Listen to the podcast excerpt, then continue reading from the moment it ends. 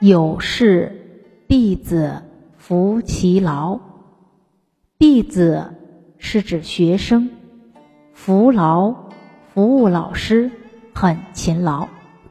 有酒食先生馔，有好的食物先奉养老师，曾是以为孝乎？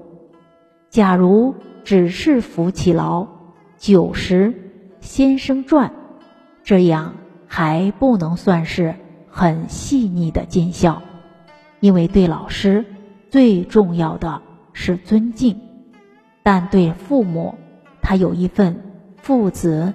有亲的天伦的亲爱，还要和颜悦色，因为父母跟我们连心，我们做的是不是心甘情愿，父母都能感觉到，甚至于互动的过程，还会撒撒娇，还会有这些亲昵的动作，这个是父母跟子女之间的。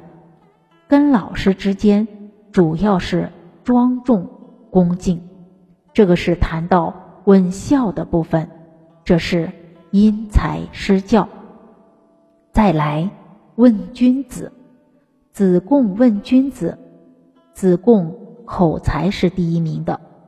孔子针对他的回答，先行其言，而后从之。你自己先做到这些事情，再去讲，这样才能言行相符。这是君子的风范。子贡讲话讲得快，口才又好。夫子针对他提醒：你要落实君子，弃入君子。首先先行其言，而后从之。包含学生。还要问人怎么落实，人爱的人怎么落实？学生要去当官了，问怎么为政，怎么治理这个地方？夫子对每个学生的指导都不大一样，这都是体现因材施教。